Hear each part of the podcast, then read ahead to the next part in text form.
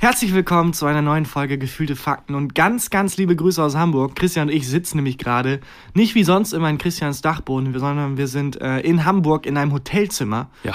Und machen wirklich eins der schamvollsten Dinge, die man in einem Hotelzimmer machen kann. Ich glaube, es geht nicht, nicht schamvoller. Ich glaube, in diesem Zimmer ist noch nie was, was Peinlicheres passiert als zwei Typen, die äh, versuchen, einen Podcast aufzunehmen.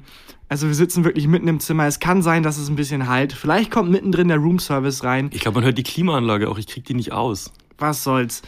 Es Hier ist Gefühlte Fakten. kostenlos. Es ist kostenlos, Folge 27.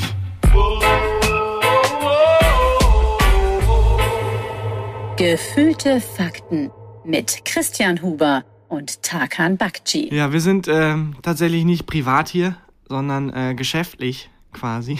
Okay. Wir waren bei den Rocket Beans, Christian und ich, und sind deswegen in Hamburg und wurden hier einquartiert in ein Hotelzimmer. Bist du öfters, also das ist für mich das erste Mal, dass ich in einem Hotelzimmer so übernachte, ohne Urlaub zu machen, sondern so fast, also eigentlich ist es ja beruflich. Ja. Ich bin öfter unterwegs in Hotelzimmer, aber so, wenn es irgendwas mit dem Buch zu tun hat oder ähm, wenn ich für irgendwen schreibe oder so. Aber ich habe noch nie einen Podcast in einem Hotelzimmer aufgenommen. Also wir haben hier in diesem, in diesem Raum die Ecken ausstaffiert mit den Decken. Damit es Also, nicht so halt, Damit es nicht so Christian. halt. Und ich hatte vorhin kurz überlegt, ob ich die Matratze irgendwie anheben soll, um die für die Wand als Heilschutz zu benutzen. Ich habe so Angst, was ich unter dieser Matratze finde. Ist Ja, vor allem, ich habe aus meinem Zimmer, das nebenan ist, den Stuhl rübergetragen in dein Zimmer. Ja. Und der Roomservice hat mich gesehen und es sah aus wie der lächerlichste Heist aller Zeiten. so der lächerlichste Plan, irgendwie das, das lowste Verbrechen überhaupt. Was der sich denken muss, er trägt einen Stuhl von einem Zimmer ins nächste Zimmer. und uns guckt dabei wie so ein Dieb. es, ist, es sind auch so Plastikstühle, also nichts Wertvolles oder so. Wenn es klopft und ähm, der, der Zimmerservice kommt, dann soll die oder der auch weitermachen hier für uns. Ja, einfach, einfach übernehmen. Ja. Ähm, wir sind in Hamburg eben, genau, weil wir bei den, bei den Rocket Beans waren. Gestern war die Aufzeichnung. Bei äh, Neue Deutsche Abendunterhaltung waren wir. Und gucken kann man das wahrscheinlich, wenn diese Folge rauskommt, auf YouTube einfach. Ich denke. Wir waren beide wahnsinnig übermüdet. auf Rocket Beans, die haben ja auch eine eigenen, quasi eine eigene Art Mediathek. Da kann man es auch schauen. Genau. Ich War ganz, war ganz, lustig. Ja, ich bin noch nicht über das Hotelzimmer hinweg. Ach Ich so. finde es ganz eigenartig. Für mich ist das ja eine komplett neue Erfahrung. Ja. Und es ist so eine ganz neue Facette von Einsamkeit, finde ich. Es ist ähm, normalerweise, wenn man irgendwie alleine ist, ist man alleine, weil keine Menschen um einen rum sind oder Hm. so. Aber hier ist nochmal so eine ganz eigenartige äh, Form von Einsamkeit, wenn man in einem Zimmer ist und so, weil nichts ist persönlich und es hält einen hier nichts. Und es ist so ganz eigenartig. Also ich saß gestern Abend noch im Bett und habe einfach Fernsehen angemacht und habe mich gefühlt wie irgendwie in so einem komischen Film, wenn man da immer, wenn der Hauptcharakter da im, im Hotelbett liegt und Bei Shining. ja, oder äh, Lost in Translation oder so. Ähm, das ist wirklich ganz eigenartig, ganz eigenartige Form von Einsamkeit. Ich weiß nicht, ob es nur mir so geht oder ob das ein Phänomen ist, das du auch kennst, wenn du im Hotelzimmer übernachtest. Aber das ist doch eigentlich ganz geil, mal so komplett für sich zu sein. Also ähm, bist du nicht gern allein? Schon, aber ähm, der Unterschied ist, dass es hier wirklich nicht nur eine Einsamkeit ist im Sinne von, ich habe niemand, niemanden um mich rum, sondern auch es ist komplett, das Zimmer ist unpersönlich, hier gibt es nichts, wozu ich eine Beziehung habe. Ich kenne die Stadt nicht, ich kenne das Zimmer nicht, ich, also es ist auch, es sieht ja auch alles gleich aus. So es ist so wie so ein, so ein Fallen einfach. Es ist nicht, ich bin jetzt gerade irgendwo, sondern ich falle gerade wo durch. Okay. Hast du Also- gekifft heimlich bei dir drüben im Zimmer? Deswegen hat die Frau vom Roomservice so geguckt. Wahrscheinlich Ähm. der Erste, der irgendwie was Verrücktes macht, so einen Stuhl rüberträgt oder so. Sie gibt einfach nur in ihr Walkie-Talkie, wir haben wieder einen Kiffer. Ja. Hier, wir haben hier eine Nummer sieben. äh, ja, ich weiß schon, was du meinst. Also, dass man so ähm, mit seinen Gedanken komplett allein ist und du kannst dich nicht, ähm, wenn du sagst, du failst, es gibt so nichts, was einen auffängt, was man kennt. Also es Ja, du gibt so nichts, woran man sich klammern kann. So. Gar keine Beziehung zu nichts. Hm. Gar nichts. Und du weißt auch, ich bin hier weg und dann sitzt jemand anders. Das ist so super anonym einfach. Ja, Ja. aber das ist das Prinzip von Hotel. Ja, ja, ich weiß. Also, das ist mir durchaus bewusst. Ich bin nicht hier und denke, wow, was ist das? So viele Zimmer? Crazy, wer wohnt denn hier? Welcher König? Christian, jedes Zimmer hat ein Klo. Ja, naja. Ähm, aber das muss doch also irgendwann erfunden worden sein, das Hotel. ja, War das einfach ein sehr reicher Mensch, der irgendwann gedacht hat, ja komm, wenn hier schon so viele Leute bei mir immer crashen, kann ich auch Geld dafür nehmen. ja, das kann, Das kann, das kann gut sein, aber warum? Also der muss ja vorher schon in jedem Zimmer eine Toilette gehabt haben. Was für ein Weirdo. Er ist einfach War Lord McDurchfall. Ja, genau, hat das Hotel erfunden. Das, wenn man auf Wikipedia Hotel eingibt, Lord McDurchfall. Ich mag eigentlich dieses, äh, diese Anonymität von Hotels ganz gern. Also ich mag gern schöne Hotels und übernachte gern in Hotels, weil ich das mag irgendwie, du bist so raus aus dem Leben kurz. Ja, das, komplett. Das, das mag ich irgendwie. Du bist so raus aus dem Alltag, selbst wenn man, wenn man wegen Arbeit irgendwo unterwegs ist. Dann ähm, kennst du diese Werbung von HRS, von diesem Hotelportal, Nee. wo so ein Typ in sein Hotelzimmer kommt, sich seinen Bademantel anzieht und dann in so einen Ledersessel setzt und den Fernseher anmacht. Das bin ich. Nur, dass die Hotels, in denen ich bin, nie Bademäntel oder Ledersessel haben. Aber sonst bin ich dieser Typ. Ich kann das komplett nachvollziehen, wie so ein gestresster Geschäftsmann nach einem Tag an der Börse in sein Hotelzimmer kommt. Er wohnt nebenan, aber er will trotzdem lieber Hotel. ja, genau. So beim Roomservice, weiß ich nicht, noch ein Steak bestellt und dann auf seinem riesengroßen äh, LCD Ultra HD Fernseher, weiß ich nicht, Fußball guckt oder so. Ist Kann ich komplett auch nachvollziehen. so, dass äh, Udo Lindenberg in einem Hotel wohnt? Mhm, Im Hotel Atlantis wohnt er. Auch Das hier in Hamburg. Kann man noch hingucken. Du bist ein Beuteschema. Hohe Stimme und jung. ja, genau. Naja. Ich kann auch sehr gut nachvollziehen, dass in so etwas, ähm, also in diesen Edelhotels wahrscheinlich nicht, aber so die mittlere Pre Preisklasse bis Ja. Mhm. untere, dass da viele Verbrechen geschehen. Weil man fühlt sich hier halt so Was anonym. willst du mit dem Messer? Wir kommen zur letzten Folge Gefühlte Fakten. es ist halt so anonym und so, so unpersönlich. Ich kann schon, das ist wirkt fast wie so eine Maske. Das ist Mhm. ja auch so, dass wenn Menschen maskiert sind, die plötzlich viel, also äh, äh, schneller zu Gewalt und zu, zu Ausschreitungen ähm, quasi fähig sind, weil sie halt anonym sind. Deswegen sind auch im Internet so viele Leute solche Assis, weil sie denken, sie wären anonym, wenn sie irgendwie sich statt Tarkan Bakci Barkan Takci nennen ja. und äh, dann den übelsten Scheiß ins Internet posten, weil sie denken, also es wirkt halt wie so eine Maske. Und ich glaube, so ein ähnliches, so einen ähnlichen Effekt gibt es auch bei Hotels, weil man das Gefühl hat, man ist ja anonym. Meinst du, deswegen gibt es auch so viel Sex in Hotel Hotels, also so bezahlten Sex? Ja, auf jeden Fall.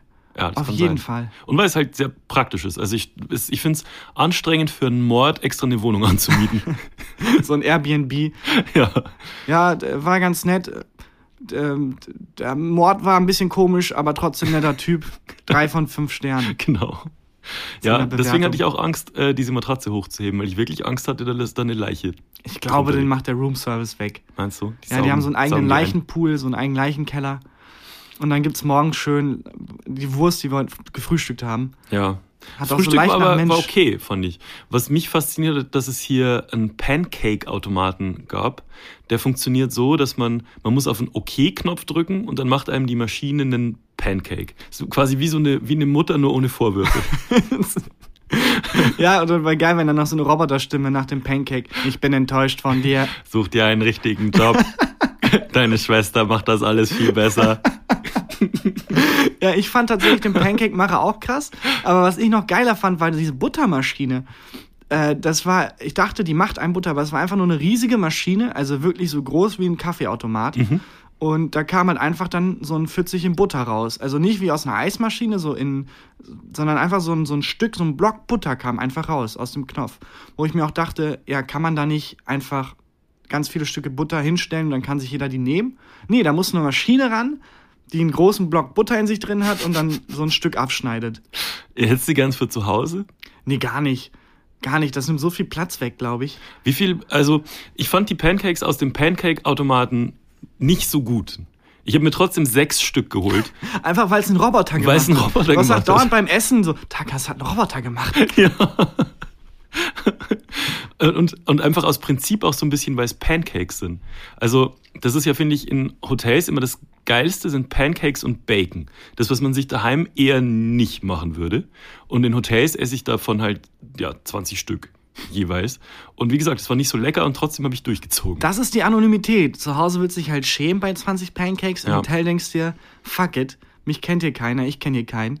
Ich bin hier nicht mehr, nie wieder und dann macht man es einfach. Hast du gesehen, dass neben Hm? uns an dem Tisch ähm, so ein Grüppchen, mh, ich glaube, es waren so High Society Frauen. Also so haben die zumindest geredet. Die eine von denen hat auch ihre Prada-Tasche sehr Aber warum offensiv waren die dann in diesem Hotel? Das ist, war meine so Safari-mäßig wahrscheinlich. Reiche können sich so Armutssafari buchen und hier gehen sie auf Klo. Ugh, die, was? Nicht vergoldete Toiletten? Oh mein Gott. Das ist so wie wenn Weiße so nach äh, Staaten in Afrika gehen, um da so einen, Monat lang mal zu gucken, wie arme Menschen leben. Meinst und du, so deswegen Fotos wollten die sich mit uns fotografieren lassen? Ja, oder? auch wenn wir deren Tinder sehen, sind wir da und wie die da vorne sind und so lächeln in die Kamera und wir sind so da hinten wie. Ja, und so Reis geben oder so.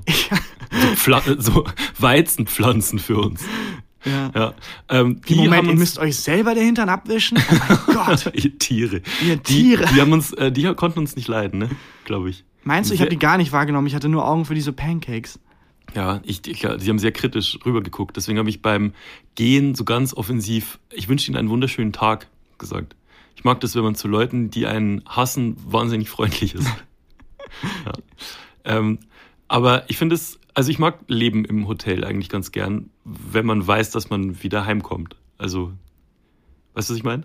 Ja, wenn es halt nur eine, also wäre auch komisch, wenn nicht.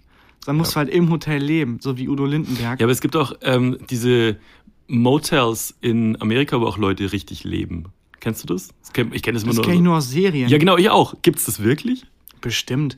Also wahrscheinlich ist da die Miete einfach günstiger, Ja, wahrscheinlich, ne? als wenn man dann in einem echten Haus leben würde. Ja, meinst du, die haben alle so einen Pancake-Roboter? Ganz bestimmt. Ja. Da hat jeder, und jeder Pancake-Roboter hat einen eigenen Butterroboter, der so die Zutaten erst macht. Und ich glaube, dass so die, ich glaube, dass wirklich so die Roboterrevolution anfängt. Weil die beiden merken, dass die sich gegenseitig besser machen. Übrigens bei Pancakes, ich habe äh, vor ein paar Wochen Pancakes gemacht zum ersten Mal. Selber? Wirklich. Selber. Und es hat extrem gut funktioniert, weil ich sehr schnell verstanden habe, dass wenn man den Teig auf die Pfanne gießt, Mhm. äh, man den dann umdrehen kann, wenn er anfängt, so Blubberblasen zu bilden. Okay. Dann ist die untere Seite quasi durch und dann kann man den wenden. Und hast du Pfannkuchen gemacht oder Pancakes? Pancakes, richtig Pancakes. dicke? Ja, die haben Englisch gesprochen und waren halt so, waren so richtig, hatten Sonnenbrand und ähm, haben sich besoffen. Schlechte Zähne. Schlechte Zähne, haben sich besoffen. Ja. Ja, Okay. waren richtig asozial, haben sich richtig asozial benommen. Ja. ähm, Und Ahornsirup gab es hier auch, das fand ich so geil. Das ist auch was, was man niemals kaufen würde. nee. Weil wann brauche ich Ahornsirup, wenn ich Pancakes mache? Ja, wann mache ich Pancakes? Findest du auch, dass Ahornsirup immer so ein bisschen nach nichts schmeckt? Also es schmeckt immer pappig und, und süß. Ich finde, das schmeckt wie so die Hartz-IV-Version von Honig. Ja, ge Weißt du, genau. Der unerfolgreiche Bruder von Honig. ja, das trifft uns gut. Ey, und hast du äh, hier im Hotel Fernsehen geguckt? Ich habe gestern ähm, meinen mein MacBook hier mit dem Fernseher verbunden, weil nämlich ähm, hier gibt's Apple TV und ich habe aber gesehen, dass man auf jeden Fernseher im Umkreis von, ich glaube so 30 Metern, also auf die umliegenden 10, 15 Hotelzimmer kannst du halt auf die Apple TVs zugreifen. Ach, deswegen bei mir Pornos. Ich habe mich Ja, schon gefragt, genau. hey, welcher Sender ist das denn? Ich habe bei, ich hab, äh, bei ganz vielen Zimmern den Crazy Frog einfach angemacht. Aber ich glaube, man muss dann so einen Code eingeben und so, ne, das funktioniert einfach nicht. Aber in meinem Kopf war es sehr lustig. Hast du, hast du den Fernsehen geguckt? Ja, vor allem dort ist die Macht, diese Geschichte einfach unwahr zu erzählen. Ja, aber sowas. Du hattest die Macht zu erzählen, dass du überall den Crazy Frog angemacht Ja, hast. im Und ganzen Haus so ring, ding, ding, ding, ding. ja. Ich habe heute Morgen tatsächlich ein bisschen durchgesappt. Ja. Äh, einfach fürs Feeling. Im Hotelbett liegen und diesen, dieses Fernsehen gucken. Ich habe auch ewig kein Fernsehen mehr geguckt, also wirklich lineares Fernsehen. Mhm. Und ich bin bei Teleshopping hängen geblieben. Das ist wirklich so eine weirde Welt. Bei welchem Produkt? Äh, die, die Vibro-Legs. Das ist quasi so eine Matte, die vibriert. Okay. Und die vereint das Beste aus Fußmassage und äh, Beinmassage. Da wird dein Fuß massiert und so doll geschüttelt, dass dein Bein auch massiert wird. Okay. Und danach kam der iWalk, der, so wie ich es verstanden habe, einfach ein Laufband ist, Mhm. aber günstiger, Christian. Okay. Mit einem mit einem crazy Anzeigeroboter, der dir nicht nur zeigt, wie schnell du bist, der dann auch Pancakes macht. sondern, sondern kommt alle 10 Sekunden auch so ein Block Butter einfach raus. Und du musst dich so vor dieses Band legen und den Mund aufmachen und es fällt dann so, fällt dir dann in den Du Mund. Kalorien aufnehmen und gleichzeitig verbrennen. Lass mal bei dem ersten Produkt kurz, äh, kurz äh, bleiben. der, der, die Vibro-Legs. genau, für mich klingt das ein bisschen nach, einfach nach einem Erdbeben. Also, Ja, so ein auf einen, auf einen sehr kleinen Quadratmeter Ja. äh, komprimiertes Erdbeben. Und da, da haben die auch so mit, äh, mit so Grafiken angezeigt, wie das die Muskeln lockert oder so, aber es war einfach eine Matte, die vibriert. okay. Aber dafür nur 300 Euro. 300 Euro. Zahlbar in vier Raten. Ähm, Wer, wer hat einem das verkauft? Also wer. Das war tatsächlich kein Verkäufer, sondern einfach nur so eine Stimme im Off. Ach so. Und dann gab es halt ganz viele Personen, die das benutzt haben und so in Kamera erst mega schmerzerfüllt geguckt haben. Dann kamen die Vibrolegs, dann haben die so die Beine gezeigt, wie die so vibrieren mit Mhm. so ganz vielen Pfeilen. Und dann haben die so ganz glücklich geguckt und konnten plötzlich wieder laufen und gehen. Wirklich? Ja, da war einer im Rollstuhl, der hat das gemacht, dann konnte Wolfgang er plötzlich. Schäuble. Was macht der eigentlich? Ah, Vibrolegs. nee, aber es war wirklich Was für ein gutes Testimonial der wäre. mega. Okay. Ähm, und Das war wie, wie kurz davor warst du, das zu kaufen? Weil ich. Wie, was heißt denn hier kurz davor? Ich erwarte jeden Moment die Lieferung. klopft so. an der Tür. 20, also ich habe ja zwei Beine, deswegen brauche ich auch zwei Vibrolegs. Ich habe mal äh, Teleshopping geguckt, einfach weil die Batterien meiner Fernbedienung leer waren und ich nicht mehr umschalten konnte. Und die haben, ähm, ich glaube, da hat Judith Williams hat einen äh, so einen Fake-Leopardenmantel verkauft. Also äh, so weißem Fake-Fell. Also äh, wie so ein weißer Leopard hat das ausgesehen. Und der Catchphrase war immer, also der hat sich offenbar, hat sich die, das Marketing an ähm, ältere Damen gerichtet, die sich hübsch machen, wenn sie auf den Friedhof gehen. Oh Gott. Und es war sehr explizit erzählt. Und dann hat äh, Judith Williams immer gesagt, äh, und dann sagen alle auf dem Friedhof, die hat's geschafft. Die hat's geschafft. Schauen Sie sich diesen Mantel Oh an. Die hat's geschafft. Hoffentlich geht's Frauen im höheren Alter, die viel Zeit auf dem Friedhof verbringen, darum, es Oh zu schaffen. Ja, das wird ihnen halt äh, eingepflanzt ins Hirn, den Ja. armen Menschen, dass man auf den, F- also dass man selbst da irgendwie Statussymbol haben muss und zeigen muss, was das auch, was heißt denn das? Es Geschafft. schaffen. Ja, Äh, also, we- weiß ich, finanziell unabhängig. Wahrscheinlich war das so, dass ihr Typ gestorben ist und sie halt geerbt hat. Ihr sie war hat, Die Leopard. hat's geschafft. Ihr Typ war ein Leopard, genau. Aber in Bayern ist es ähm, ganz normal, dass die so an Allerheiligen geht man auf den Friedhof und äh, besucht so die Gräber der Verstorbenen. Und das ist so die Dorfmodenschau. Also Echt? da, das ja, ist ja mega makaber. da, da zeigen alle, was sie tags, also das restliche Jahr so bei QVC gekauft haben. Hast du mal so eine Friedhofsführung oder so mitgemacht? Eine Friedhofsführung. Ja, ich war mal auf dem Melaten-Friedhof hier in Köln. Ach so. Aha. Und da gab's, da gab es eine Gruppe, die hatten so eine Führung gemacht. Ich habe mich einfach angeschlossen. Da war ein so ein Typ, der quasi irgendwie Friedhofswächter war. Ich weiß nicht, was seine offizielle Jobbezeichnung ist. ja. Und der dann halt die bekanntesten Gräber gezeigt hat und was er dazu erzählt hat. Hier ein Grab, wo ein sehr alter Offizier liegt und so, also aus dem Ersten Weltkrieg. Dirk Bachs Grab. Ja. Äh, nur der hat eine Comedy-Show währenddessen abgezogen. Ich fand's mega lustig. weil Gags der- gemacht? Ja, er hat unfassbar viele Gags gemacht. auch so richtig makabre Gags, weil Mehr der Gags Typ, als, als ähm, Dirk Bach jemals gemacht hat. Oh Gott. Das ist aber unfair, der kann sich nicht mehr wehren, Das der ist ja tot. Aber ähm, der hat auf seinem Grab tatsächlich den Comedy-Preis stehen, was irgendwie mega traurig ist. Aber das Lustigste da denkt auch, was niemand, mit der dem Comedy-Preis hier passiert ist. Ja, genau. Ich finde gut, dass wir jetzt synchron Gags machen, einfach. Dann kann man die Tonspuren trennen und sich einfach entscheiden.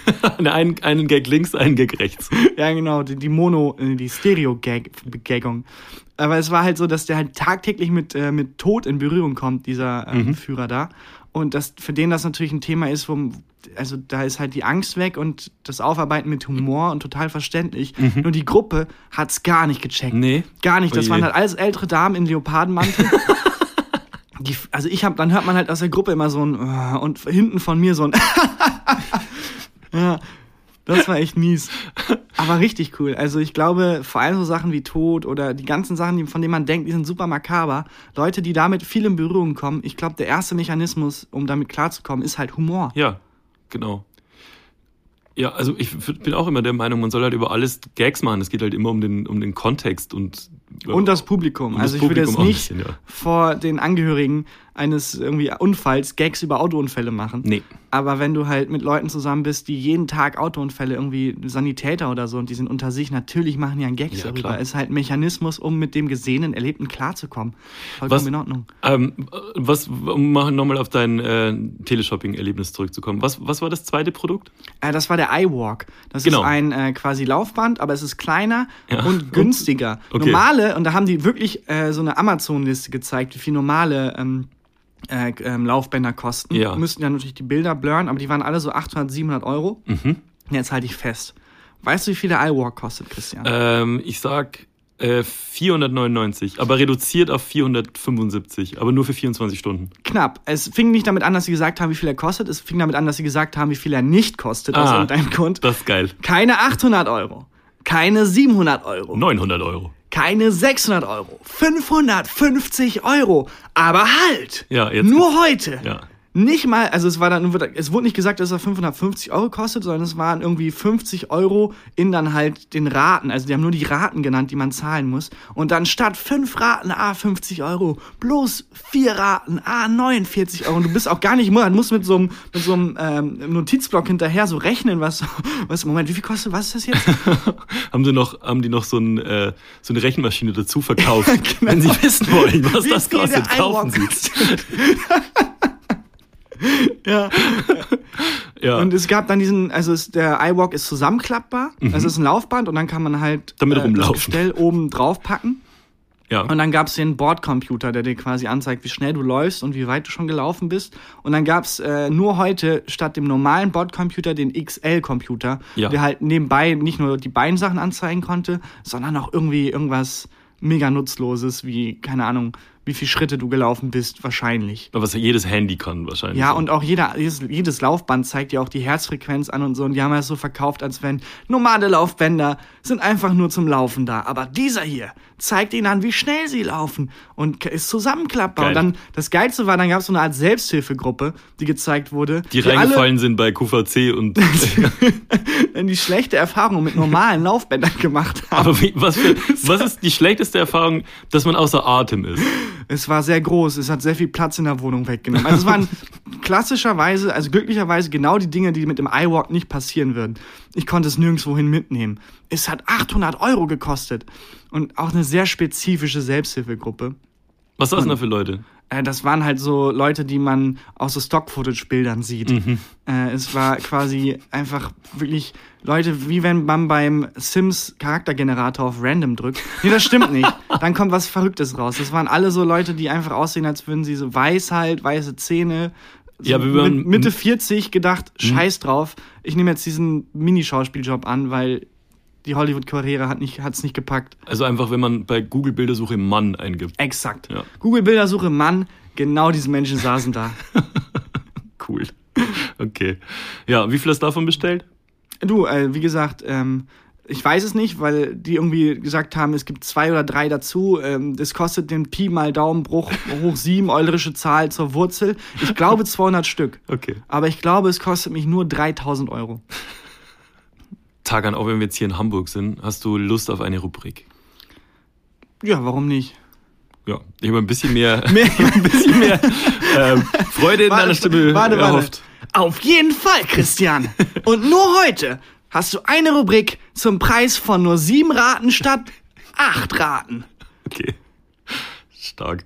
Ähm, okay, machen wir, wollen wir Ja oder Nein machen? Sehr gerne. Ich habe nur keine richtige Oberfläche, auf der ich äh, so klopfen kann, um die einzuleiten. unseren Opener? Ich versuch's mal so. Okay. Ja oder nein? Ja oder Nein ist die Rubrik, in der Tarkan und ich uns folgenweise abwechselnd in unregelmäßigen Abständen äh, Thesen ähm, fragen. Und der andere muss äh, mit Ja oder Nein Stellung dazu beziehen. Das war unnötig kompliziert erklärt. Okay, bist du bereit für die erste Frage? Ich bin bereit. These 1.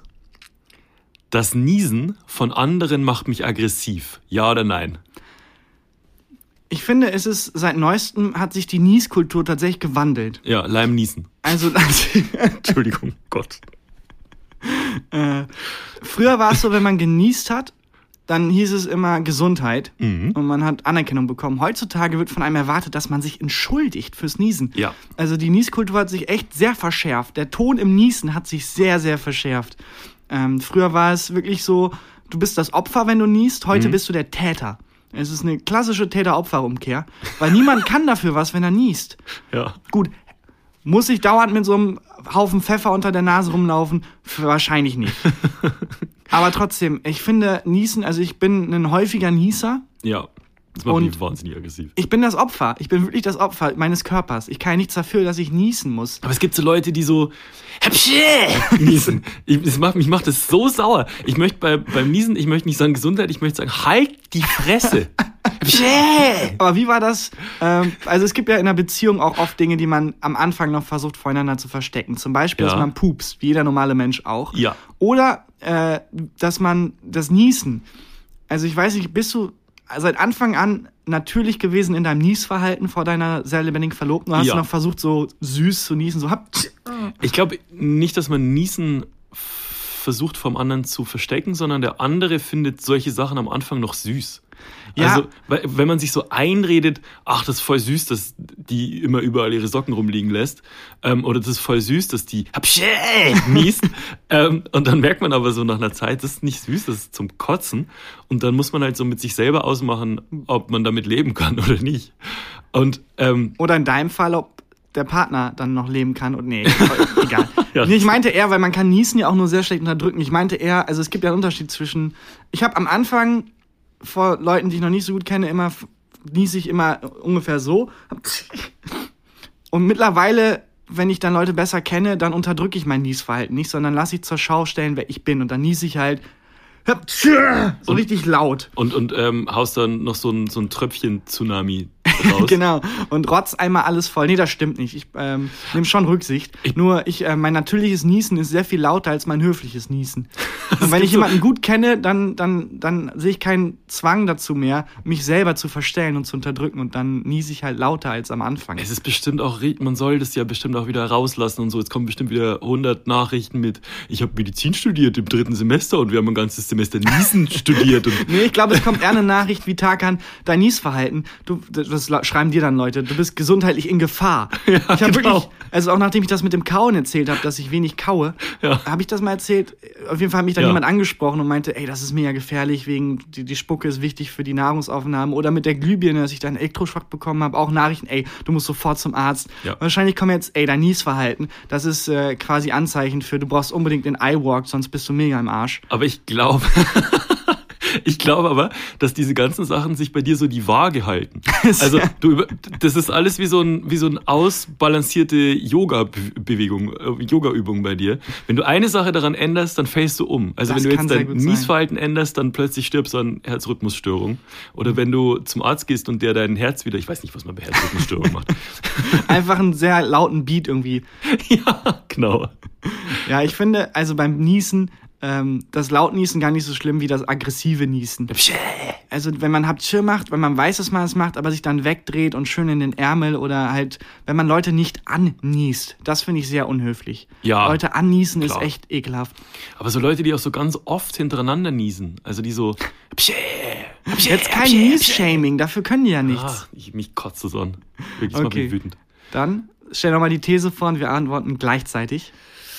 Das Niesen von anderen macht mich aggressiv. Nein. Ja. Gut. Okay. Dann. Kann übrigens- These. Warte kurz, sehr gut Okay. faken, dass ich niese. Pass mal auf, jetzt ein Nieser davon ist nur echt. Du musst entscheiden, welcher. Okay. Nieser 1, Nieser 2.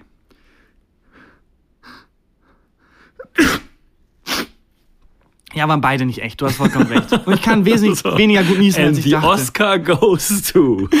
Das ist so eine, eine Nebenrolle. Ja, oder bei einem, bei einem Casting. Ja, ich imp- interpretiere die Rolle so, dass sie sehr häufig niest. Äh, hören Sie mal. Naja. Oder für so ein Werbespot, für so ein Anti-Allergikum. Ja, Das oder Casting. Boah, ich würd, bei dem Casting würde ich durchdrehen. Können Sie mal niesen? Hapschä. Können Sie mal niesen? Hapschä. der Eisnord oder so. Ja, genau. Der Vibro Taschentuch Snorter, keine Ahnung. So. These. da draußen die, die, äh, die Frau, die hier die, die Zimmer aufräumt, die dich vorhin mit dem Stuhl gesehen hat, muss ich auch was denken, ey. Das war tatsächlich ein Mann. Der Mann. aber Ausländer. also doch wieder ein Klischee erfüllt. Wollte gerade das Klischee brechen. Okay. These 2. Die Brusthaare rasieren. Ist auch wieder so ein Trend. Also richtet sich jetzt an Männer und Frauen. Ist, ist wieder so ein Trend. Äh, früher war es ja geil, Brusthaare zu haben. So 70er, 80er, da war das eine Art Statussymbol. So der Felix Lobrecht der 80er hätte unfassbar großes Brusthaar. Er wäre so ein Bär, so ein kleiner Bär. Ja, und heute ist hat sich irgendwie, ich glaube, es hat mit den Fußballspielern ähm, angefangen, dass die angefangen haben, sich so richtig glatt zu rasieren und so ihre Buddies zu zeigen. Und dann ist das so langsam in der, in der Kultur gewandelt, dass es jetzt eher modischer ist, glaube ich, keine Brusthaare zu haben.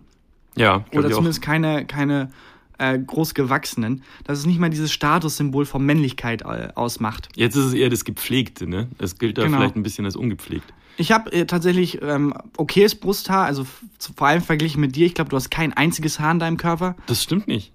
Ich hab- Stimmt nicht? Nee, ich habe äh, hier, wo ich jetzt hindeute, äh, habe ich auch Brusthaare. Aber jetzt nicht so krass. Aber der Ort, an den du hingedeutet hast, war sehr eingeschränkt. Also du hast wirklich nur einen Fleck Brusthaar. Nee, hier vorne, also zwischen, zwischen den, ich weiß nicht, wie man das hier nennt, zwischen dem, am Brustkorb direkt. So Da, wo, wenn du schwitzt, der Schweiß runterfließt. Exakt.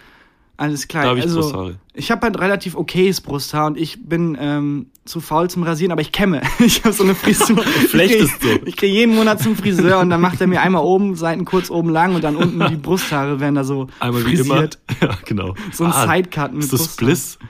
Ey, ist das, ist das das nächste große Ding? Nachdem irgendwie alles durchgespielt wurde, Brusthaarmode? Ja, So einen Brusthaarsalon aufmachen. Brusthaarsalon. Wie würdest du ihn nennen? Ja, äh, einfach weil Friseursalons wortspielmäßig alles durchhaben. Also Ja. ich habe wirklich schon das Schlimmste der Welt gesehen. Ich habe einen gesehen, der hieß HHH, also Mhm. und daneben war ein Pirat abgebildet. Wirklich? ja, in Münster ist es wirklich Friseure haben wirklich alles durch. Ich würde das, glaube ich, Br Brusthef nennen.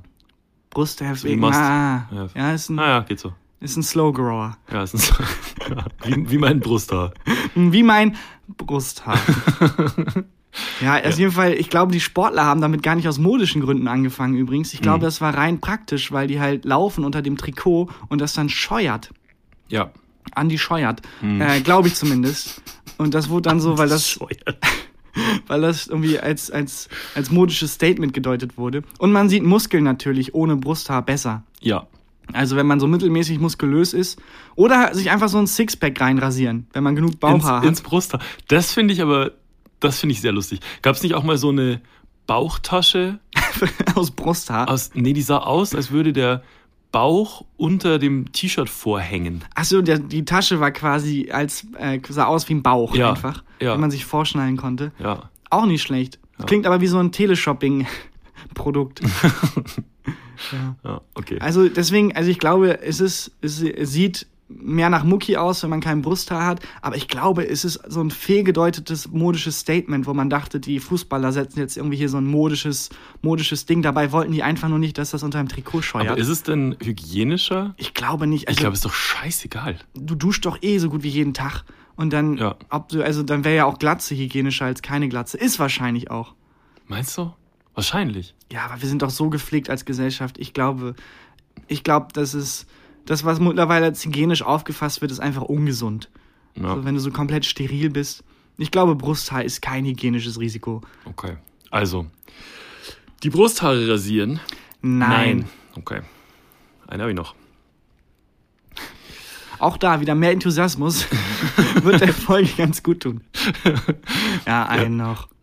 These 3. Homöopathische Arzneimittel. Ja oder nein? Da gibt es, also es ist ja eine sehr lang anhaltende Diskussion. Ja. Ähm, und ich glaube, die hat zwei Aspekte. Shoot. Einmal, ähm, dass es Menschen gibt, also der Placebo-Effekt ist ja bewiesen. Mhm. Also, dass du, wenn du an was glaubst, dass es dich heilen kann, also nicht bei allem, also wenn Wolfgang Schäuble jetzt ganz doll dran glaubt, dass er laufen kann, wird er trotzdem nicht laufen können. Aber Ich glaube, er glaubt nicht fest genug dran. das ist auch so eine scheiß Botschaft. Du musst nur fest genug dran glauben, dann kannst du alles schaffen. Außer halt Leute, die krank sind und äh, aber alle anderen. Ja, ich, äh, der Placebo-Effekt ist auf jeden Fall bewiesen. Und äh, selbst wenn du weißt, dass es ein Placebo-Effekt ist, es reicht, wenn du dran glaubst einfach. Mhm. Und das ist ja was bei homöopathischen Mitteln auch oft, wo dann Leute, die das nehmen, sagen, aber es wirkt für mich, ja, es wirkt durch den Placebo-Effekt. Ja. Eine andere Wirkungsweise ist nicht bewiesen. Und also ich glaube, es ist sogar umgekehrt. Man ist sich relativ sicher, dass das nicht wirken kann. Nö.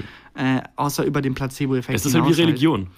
Ähm, deswegen finde ich da Nein zu sagen komisch, weil dann lass die Leute doch irgendwie ihre Globuli nehmen, wenn das denen hilft. Das, was der zweite Aspekt ist, was es problematisch macht, ist, Mhm. dass es äh, von der Krankenkasse übernommen wird Ja. und dass das systematisch, also vom System gefördert und äh, subventioniert wird. Ist eine Geldmaschine. was halt unfassbar frech ist, was halt wirklich entgegen des öffentlichen Interesses ist und was, wo man als, als Mensch, der irgendwie Steuern zahlt, sagen kann, ey, lass uns doch mal ganz kurz die armen Flüchtlinge in Ruhe lassen und irgendwie sagen, Amazon zahlt deine Steuern und Alter, was geht da gesundheitstechnisch ab? Warum zahlen wir alle für Homöopathie Ja. und dann für andere Sachen nicht? Also du musst sechs Jahre warten, bis du einen äh, Platz bei der Therapie bekommst, falls du mit Depressionen kämpfst. Aber nimm doch Globuli. Aber einfach. hier, Globuli, die kriegst du fast kostenlos äh, gefördert und du musst nur dran glauben. Da kannst du halt auch einfach Zuckerwürfel einwerfen. Also ist ja nichts anderes als Zuckerwürfel Jo. einwerfen. Ich finde, das Lustigste ist immer, wenn man die so schütteln muss. Dann, dann funktionieren die erst. Ja, es, es geht über die Potenz, glaube ich. Mm, genau. es. Das Neo-Magazin hat da ja auch mal ein großes Genau. Stück drüber gemacht.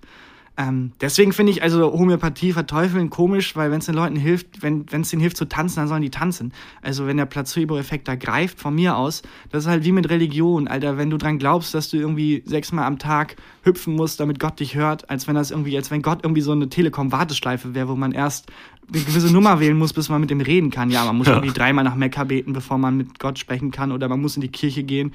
Ähm, aber wenn das so dein Ding ist, dann mach das doch, das ist doch egal. Sobald man halt äh, als äh, in Anführungsstrichen Unbeteiligter äh, da reingezogen wird, finde ich es halt übergriffig. Und die Freiheit des einen hört da auf, wo die Freiheit des anderen beginnt. Also Homöopathie von mir aus gerne, aber nicht in staatlich geförderter Struktur. Ja, also generell bin ich auch für, für Nein bei Homöopathie. Jetzt hast du schon Weil- gespoilert. Ja, sorry. Weil ähm, das, was du sagst, also ich finde es halt schwierig, wenn über die Krankenkassen diese, ähm, diese Zuckerwürfel, Zuckerkügelchen finanziert werden, die nachgewiesenermaßen halt keinen Effekt haben. Also doch, den Placebo-Effekt, der wirkt. Ja, aber, aber selber haben die keinen Effekt. Also es gibt keinen medizinischen Effekt außer dem Placebo-Effekt. Und dann kannst du ja auch, ähm, weiß nicht, kannst ja auch einfach Grashalme verteilen oder irgendwie sowas. Und das finde ich halt Schwachsinn. Und ähm, es ist ja auch so, dass Apotheken und, und auch Ärzte homöopathische Mittel verschreiben und sagen, es wirkt. Und das stimmt halt einfach nicht. Hast du eigentlich äh, früher Globuli bekommen? Ich habe auch mal Globuli bekommen. Ich auch. Meine Mutter hat mir dauernd also Globuli gegeben, weil was auch oft vermischt wird, ist halt Homöopathie und Naturheilkunde. Genau. Wo du auch, ja, das ist nicht dasselbe, aber Nee. es wird halt nach außen so kommuniziert, als wenn. Ich glaube übrigens, wir kriegen die Homöopathie-Lobby, obwohl den Podcast hier hört niemand. Ich glaube selbst nicht mal Homöopathie-Leute. Also was sollen die, was sollen die machen? Die können, die, haben, die werden nichts tun können. Statt uns ersch zu erschießen, äh, ähm, potenzieren die den Schuss aus so ein Kügelchen äh, Schießpulver und werfen uns das so entgegen. Ja, genau. Das hat nicht so richtig funktioniert. Ja, Egal. okay. Ja, also Okay. Homöopathie, glaube ich, um das festzuhalten. Also du, so Ja. geht die Rubrik, sorry. Ho- Ho- Homöopathie. Nein. Nein. Aber wenn es euch hilft und wenn ihr Spaß dran habt, auf jeden Fall. Ich muss mich kurz anders hinsetzen. Mein Fuß ist eingeschlafen. Auch ein weirdes Gefühl, dass Körperteile einschlafen können. Ja. Also wie faul kann man sein, dass selbst das Bein sagt, tschüss Leute, ich bin kurz raus. Was passiert beim Einschlafen eigentlich? Einfach die Blutzufuhr ist nicht ganz da und dann ist zu wenig Blut in dem Körperteil und deswegen kribbelt's oder Ich, ich glaube, also irgendwie die, die Blut, der Blutkreislauf ist, glaube ich, gehemmt, oder? Oder ist der, werden die Nerven zu fest gedrückt? Ich weiß nicht. Jetzt wieder der Medizinstudent. Wir haben im vierten Semester haben wir Gliedmaßen. Ja, ist ja ich gut. find's eigentlich ganz geil. Ich find's auch geil. Naja, Ja, nimm ein paar Globuli, dann geht's wieder. Wenn du dran glaubst. Nicht diesen Eye-Walk hätte ich jetzt gern. Das war. Ja oder nein? Ich habe äh, tatsächlich auch noch eine Rubrik mitgebracht. Okay. Äh, und zwar eine, die wir nur ein einziges Mal gemacht haben. Ich glaube, dann darf man es gar nicht Rubrik nennen. Äh, da habe ich damals über die Fledermausbombe erzählt, dass Amerika, bevor sie das Atomwaffenprogramm ähm, quasi unterstützt haben, der Ja. Plan A war, tatsächlich eine riesige Fledermausbombe über Japan abzuwerfen. Also Ja. wirklich mit Fledermäusen drin. Das Ja. war der Plan A, der fast auch in Aktion getreten wäre. Hieß die Rubrik nicht auch so ähnlich? Äh, Dinge, die fast passiert sind, glaube ich. Oder Dinge, die fast die Welt verändert hätten oder so ähnlich? Ich Wir glaube. sind super vorbereitet. Ja, ich glaube schon. Lass uns die einfach so nennen. Das ist die Rubrik, in der ich halt einfach ganz kurz Sachen, die ich auf Wikipedia gefunden habe, rezitiere, wo man wirklich, die, wo sich die gesamte Weltgeschichte geändert hätte, wenn das wirklich so passiert wäre und es ganz, ganz knapp noch nicht passiert ist. Okay, ich, Wollen wir es direkt hinterher schießen oder wollen wir erst mal ein bisschen reden? nee, ich will jetzt auch wissen, was du da mitgebracht Okay. hast. Ich, ich Okay. leite die mal schnell ein. Ja? Alles klar. Dinge, die fast die Welt verändert hätten. Wir bleiben bei Amerika. Okay. Ähm, aber statt im Zweiten Weltkrieg geht's in den Kalten Krieg. Der Kalte Krieg ist zwischen Amerika und der damals UdSSR, ähm, heute Russland. Äh, Und das war geprägt von Phasen der Spannung, also wo es wirklich kurz davor war, dass die Atomwaffen gezündet hätten, Ja. und der Entspannung, wo die dann halt mal gechillt haben und so gegenseitig irgendwie die iWalks ausgetauscht haben und sich so Tipps gegeben haben mit Ja. Vibrolex, wie das besser funktioniert. Ähm, und es war wirklich, also die Kuba-Krise war 1962, das war wirklich ganz, ganz kurz vor dem Dritten Weltkrieg. Ja. Die hatten halt, also wenn die Waffen noch nicht so fortgeschritten wären, dass wirklich jeder Schlag bedeutet, dass die ganze Welt im Arsch ist, dann hätten die sich einfach offen bekämpft und bekriegt. Aber weil halt beide Seiten wussten, fuck, wenn ich jetzt auf Angriff drücke, ist die Welt im Arsch, Ja. dann kannst du nicht auf Angriff drücken, weil du nicht willst, dass die Welt im Arsch ist. Du hast halt nur Angst, dass der andere auf Angriff drückt. Und in Genau. der Kuba-Krise 1962, da war es wirklich ganz, ganz, ganz kurz davor. Ähm, und äh, 1984 war das jetzt, wo unsere Geschichte stattfindet. Da äh, gab es dann nach der Kuba-Krise eine Phase der Entspannung und Mhm. hier wieder eine krasse Phase der Spannung. Okay, 1984. 1984 eine unfassbare Phase der Spannung. Also offiziell war die UdSSR auf High Trigger Alert. Das heißt, die haben damit gerechnet, dass von Amerika jeden Moment ein Schlag kommen kann. Also Warum? beide Seiten- Also was war denn, weißt du, warum das gerade? ja, das waren 84 beides war? äh, Supermächte und ja, ja, das ist mir schon klar. Aber gab es ein ausschlaggebendes Ereignis 1984 oder? Nee, ich glaube, es ist wirklich einfach dieses, äh, wenn das Diplomatische dann wieder bröckelt, dass du dann dich nicht zurückziehst und denkst, okay, dann beraten wir uns kurz und mal schauen, sondern dass du dann wirklich denkst, fuck, fuck, fuck, fuck, fuck, die anderen, wir haben die gerade ein bisschen angepisst. Sobald die auf den Knopf Angriff drücken, geht's los. Also es gab kein, es gibt kein, keine Phase, wo man denkt, okay, wir schicken dem mal so einen Pferdekopf ins Bett als Warnung, sondern es ist immer direkt, fuck, ist entweder Entspannung oder Weltuntergang. Also eigentlich ist es so, man äh, haben wir letzte Folge, glaube ich, drüber geredet, Diplomaten ausweisen. Ja, Und wenn genau. alle Diplomaten ausgewiesen sind, dann kommen die Atomsprengköpfe. So dazwischen gibt es eigentlich Gar mehr. nichts mehr. Also es ist wirklich so eine Phase ähm, der Spannung gewesen. Okay. Und das Problem ist, dass beide Seiten natürlich ähm, denken, ja, wir würden ja niemals einen Atomangriff starten. Nö. Aber die anderen und deswegen halt unfassbar, also wirklich mit der Hand auf dem Knopf sind für den Gegenschlag Hm. und einfach nur warten. Und genau so eine Phase war äh, 1983, sorry, nicht 84. Mhm. Und dann passiert Folgendes. In einem Bunker in der Nähe von Moskau. Die Leute warten schon drauf, dass nur ein Anschlag kommt, schlagen die Systeme Alarm und sagen, da sind Raketen in Richtung Moskau unterwegs, von Amerika aus. What? Okay. Und das offizielle Protokoll der UdS, äh, UdSSR war damals, sobald dieser Alarm losgeht, Gegenschlag, sofortiger Gegenschlag. Okay.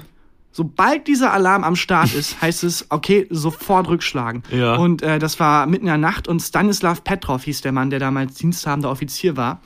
Äh, der hätte halt, wenn er seinen Job richtig gemacht hätte, sofort sagen müssen, Leute, sofortiger Rückschlag. Ja. Also, das, Was das war hätte los, passieren Stanislav? müssen. Also- Das hätte passieren müssen. Und nur weil Stanislav Petrov gesagt hat, ja, wirklich, ich meine, ist es wirklich so eine kluge Idee, dass wenn wir sterben, alle anderen auch sterben müssen?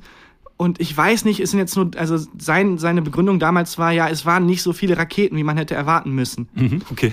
Und er hat das dann gegenchecken lassen, aber das System war, also das System hat gesagt, nee, ich, bin mir sehr, sehr sicher. Der Roboter, der irgendwie um drei Uhr morgens normalerweise Pancakes macht und dann halt abends die Atomwaffen kontrolliert, Ja. hat gesagt, ich bin mir sehr, sehr sicher. Ja. Und Sehr, dann hat der, also die, ähm, äh, die ähm, äh, Berichte gingen da auseinander. Also es gibt Berichte, die sagen, da haben Vorgesetzte von dem gesagt, sofort einleiten und er hat gesagt, nein. Es gibt auch welche, wo, er einfach den Vorgesetzten das verschrieben, äh, verschwiegen hat. Ja. Aber im Endeffekt hat Petrov gesagt, ich mache meinen Job nicht, wir schlagen nicht zurück, wir warten ab, was passiert. Ja. Und dann kam raus, ja, war eine Fehlmeldung.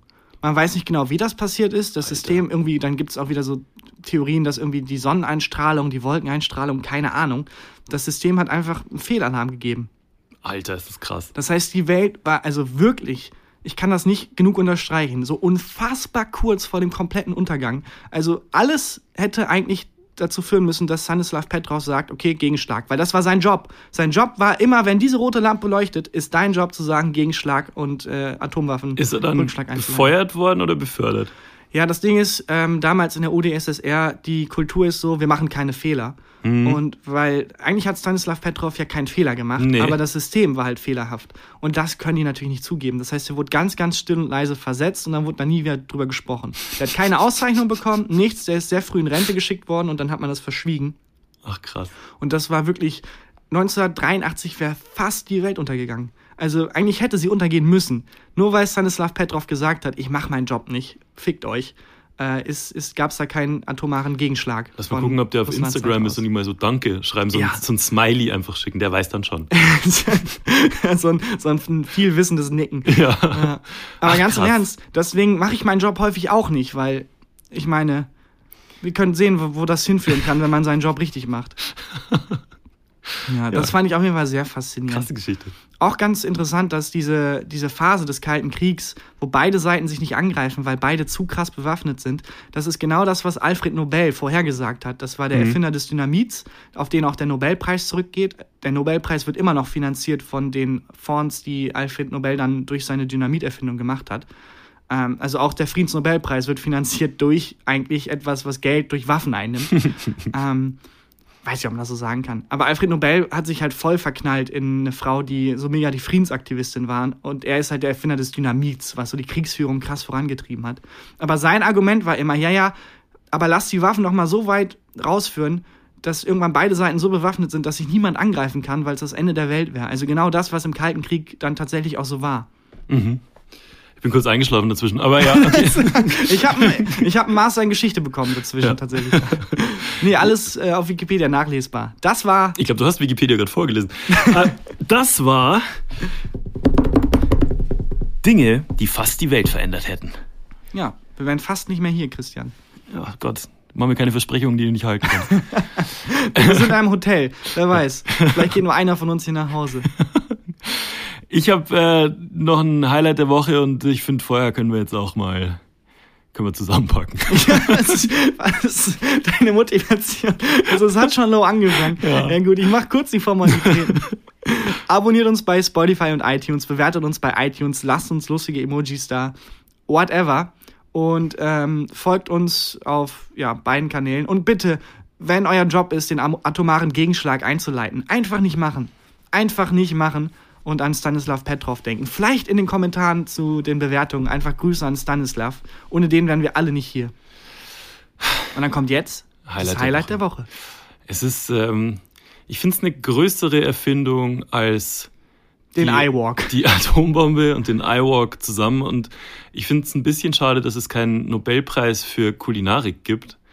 Ich habe das erste Mal in meinem Leben eine Pizza mit Käserand gegessen. Oh Gott. Alter. Ich weiß noch meine erste Pizza mit Käserand. Oh Gott, oh Gott. Das war, also, das ist ja eine Offenbarung.